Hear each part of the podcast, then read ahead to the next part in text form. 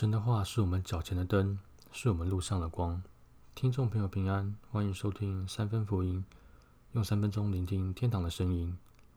今天是平静与安息系列的第四篇，诗篇第一章第一节到第三节。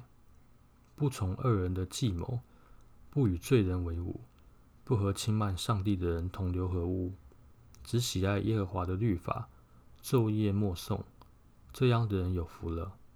它就像溪水旁的树木，按时结果子，叶子也不凋零。它必凡事亨通。市面上有很多身心灵的课程，标榜着帮你找到自我，让你心灵平静，价格非常昂贵。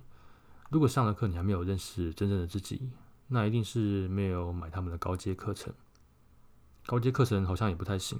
那欢迎参加冥想集中营。冥想没到位，那应该拜师学艺，参加弟子班。不得不说，教人怎么平静与安息是一门好生意。其实阅读圣经就可以让你心灵平静，圣经随手可得，它有两千五百三十种语言，而且完全免费，永远能重复使用，不用再花钱复训。更重要的是，圣经有生命真正的答案。敬畏神是智慧的开端。而神的话语都记载在圣经中，得到安息的秘诀也在里面。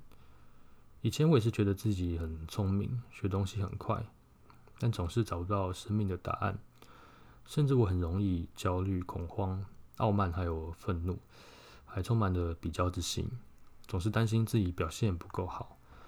当我懂得静下心来，昼夜思想圣经跟神要表达的含义，我的心就得到一种世界无法给予的平安。